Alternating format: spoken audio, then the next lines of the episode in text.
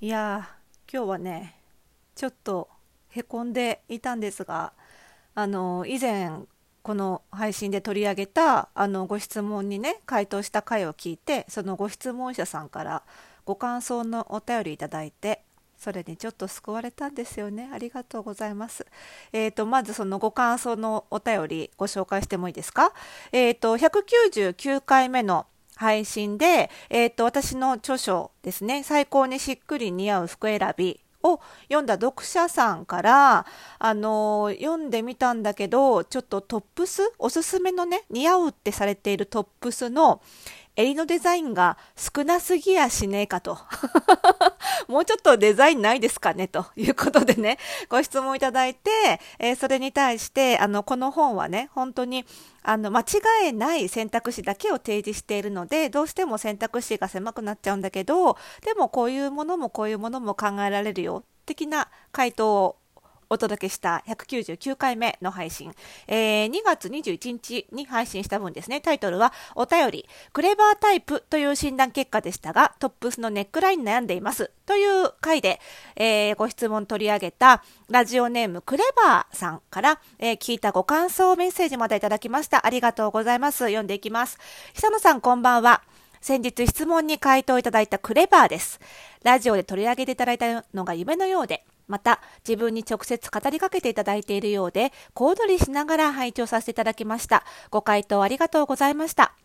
タイプ別のおすすめは、体型と顔立ちに合わせて絶対間違いないものを選んで細かく設定していること、体型を優先させると選択肢が広がることを解説いただき、ものすごく納得しました。また、小物や重ねるアイテムでアレンジもできることが分かり、大変参考になりました。自分に似合わせる可能性は無限にあることを感じ、もっともっと似合うおしゃれを考えたいという楽しみな気持ちでいっぱいです。私事ですが、近々都内から地方へ転勤することになりました。都内での暮らしと様々な面で勝手が違うので、おのずと服装も変化していくと思います。しかし、久野さんの本と今回いただいたアドバイスがあれば、どんな場所でもしっくり似合う服を選べると確信しています。これからもおしゃれを楽しんでいきたいと思います。ご回答本当にありがとうございました。これからも配信楽しみにしています。ということで、あありがとう、クレバーさん。これがさ、ちょっと前に送ってもらった回答なんだけど、ちょっと今日辛いことがあって、もう一回じっくり読み返したくなっちゃったということで、あ、そうだ、まだご紹介してないと思ってね、ご紹介させていただきました。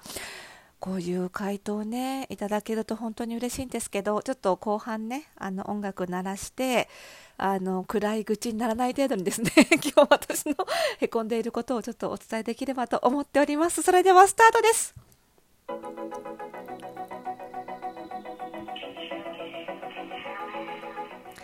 はい、ということで始まりました。まあ、へこんでいるということもあるんでしょうか。冒頭からカミカミで申し訳ございません。おしゃれの呪い解くラジオ、本日で206回目の配信でございます。この番組ではあなたに巻きつくファッションへの思い込み、イコールおしゃれの呪いをバサバサと解いていきます。服装心理学をベースにおしゃれをもっと楽しみ、自分を変えるコツをお届けしています。お相手はパーソナルスタイリストで、日本服装心理学協会代表理事の久野里沙でございます。本日もよろしくお願いいたします。ということでね、まあ、何にへこんでるかっつうと、まあ、この本、私が12月に出版した本ね、最高にしっくり似合う服選びに関してなんですけどね、あのおかげさまでね、Amazon のレビューはすごくね、いいレビューたくさんいただいていたんですよ。いたんです。まああんまさ、レビューとか気にしちゃダメだよね。分かってるんですけど、分かってるんだけど、なんかね、今、一番上に上がってるレビューが、正直混乱しましたっていうタイトルのレビューで、これを見て、あまあでもね、予想してたことなんですよ、こういうレビューって。予想はしたんだけど、予想してた分、やっぱりな、みたいなね、あの、ちょっとがっかり感なんかもあったりして、まあそれでね、ちょっとへこんでいたところ、このクレバーさんからのね、あの感想を思い出して、もう一回自分を奮い立たせた今日なんですよ。ね、どういうことかっていうと、まあ、あの、このね、レビューの内容いちいち読むことはしないんですけど、あの、私のこのね、最高にしっくり似合う服選びっていうのは、えっ、ー、と、外見に似合う服を選ぶための診断が3種類、顔パーツ診断と体型診断とパーソナルカラー診断。そして、やっぱり似合う服っていうのは、自分の気持ちも大事。自分が自分のことをどう考えてるかっていう、こう、辞任も大事なんですよね。自分のキャラはどう考えてるかそれに合ってないといくら外見に似合っていてもやっぱりしっくりこないということであのそのしっくりっていう気持ちをねこの本では大事にしたいということでその外見に似合う服を選ぶ診断にプラスして、えー、服装心理診断をもとにした内キャラ診断というのを載せてましてこの合計4つから、えー、気持ちにも外見にもしっくり似合う服を、えー、4タイプに分けて解説してるっていう本なんですよね。で、あのー、これをね、まあ、やっぱり作っている当初からなんならもう企画をねあの出版社さんからいただいた当初からとにかくしっかりパーソナル診断と同じようにしっかりその人のパーソナリティを診断して外見的内面的なパーソナリティをしっかり見て分かる本にしたいと。だからこれまでに例がないんだけど4つもの診断を載せてそれに基づくタイプ分けをしたい。でもタイプとしては4タイプにしたいっていう画をもらった時に難しいでしょって正直思ったよね私も。思いました。だけどうんやっぱりそこから逃げたくなかったっていうのがあってだって難しいんですよ正直。似合う服選ぶって。気持ちにも似合う服選ぶって簡単なことではないんですよね。でなのでその簡単なことじゃないことを簡単にしちゃうっていうのはどっかで嘘が生じてるってことになるわけなのでやっぱりそれはしたくなかったしあのそれでいいよって言ってくれた出版社さん学研プラスさんが言ってくれたのがすごく嬉しくて。でそのも難題に挑戦したっていうことがあったんですよね。だから当然そのねえっと、外キャラ似合う服のタイプ雰囲気とその自分のね性格からこうそう性格で好きな服が違う人がこの本を読んだ時に結果的にねあの1タイプに融合してしまうのでそれにちょっと違和感を感じる。であのしっかり読み込んで応用をしようって思ってくれるそういう手間をかけようって思ってくれる人じゃないと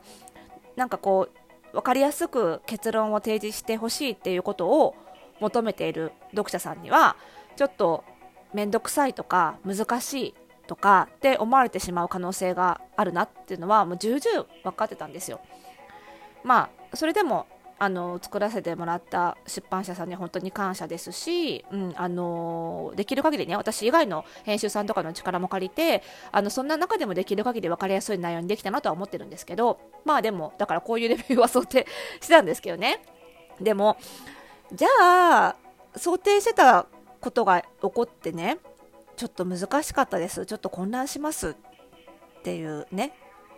レビューがあった時にじゃあやっぱり簡単なものにしておけばよかった診断をね削除して1個2個削除してもっと単純なものにしておけばよかったって思ってるかっていうと正直思ってないんですよね。であのこれ以前の配信でもお話ししたと思うんですけどあの最近私がテレビ出演の話を結構断ることが多い、まあ、テレビに限らず雑誌とかメディア出演の話を結構断ることが増えてるんですっていうお話をした時にもねちらっと